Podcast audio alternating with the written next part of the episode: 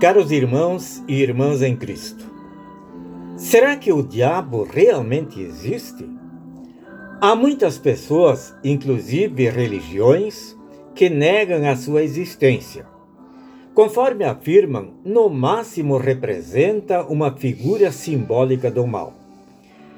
Entretanto, a Bíblia fala claramente sobre a sua existência. Ele é um anjo mau, mas quando foi criado era um anjo bom. Juntamente com muitos outros anjos, desviou-se de Deus, tornando-se desobediente. E conforme Jesus mesmo diz, como castigo, Deus preparou-lhes o inferno, lugar de grande sofrimento.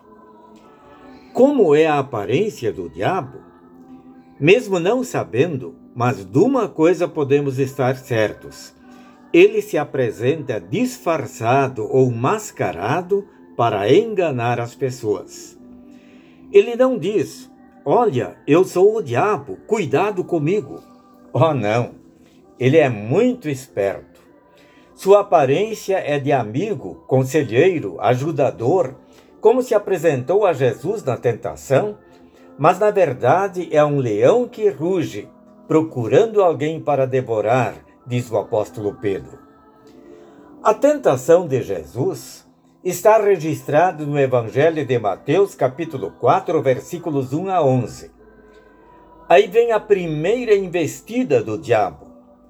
Jesus havia jejuado 40 dias e 40 noites. Agora estava com fome. O diabo aproveita a oportunidade e diz: Se você é o filho de Deus, mande que estas pedras se transformem em pães. Naturalmente, Jesus tinha poder para fazer isso. Entretanto, ele mostra que a obediência à palavra e ao próprio Deus está acima dos valores do mundo, das necessidades desta vida.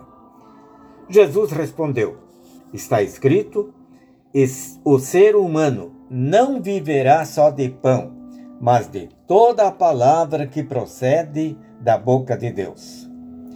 Se Jesus tivesse transformado as pedras em pães, teria mostrado seu poder, mas ao mesmo tempo obedecido ao diabo. Prezados amigos, Jesus foi tentado pelo diabo. Nós também somos tentados. Ao pedirmos do Pai Nosso, não nos deixes cair em tentação, não significa que podemos nos aproximar de lugares e pessoas que sabemos serem dominados pelo mal, com o argumento de que se pedimos que não nos deixe cair em tentação, estamos livres dos perigos. É preciso selecionar ambientes e companhias. Pedimos que Deus nos guarde para que a tentação não nos sobrevenha. Mas se ela vier, e estamos certos de que ela vem, Deus nos fortaleça e nos guarde, para que vençamos afinal e retenhamos a vitória, diz o Catecismo Menor de Martinho Lutero. E o apóstolo Paulo garante: quando uma tentação vier, Deus nos dará forças para suportá-la e assim poderemos sair dela. Que o Senhor nos assista para resistirmos e vencermos as tentações do maligno. Amém.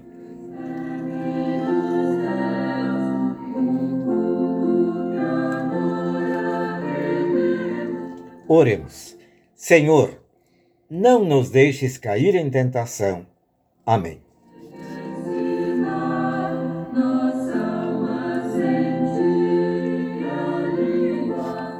Deus abençoe a todos nós também neste dia.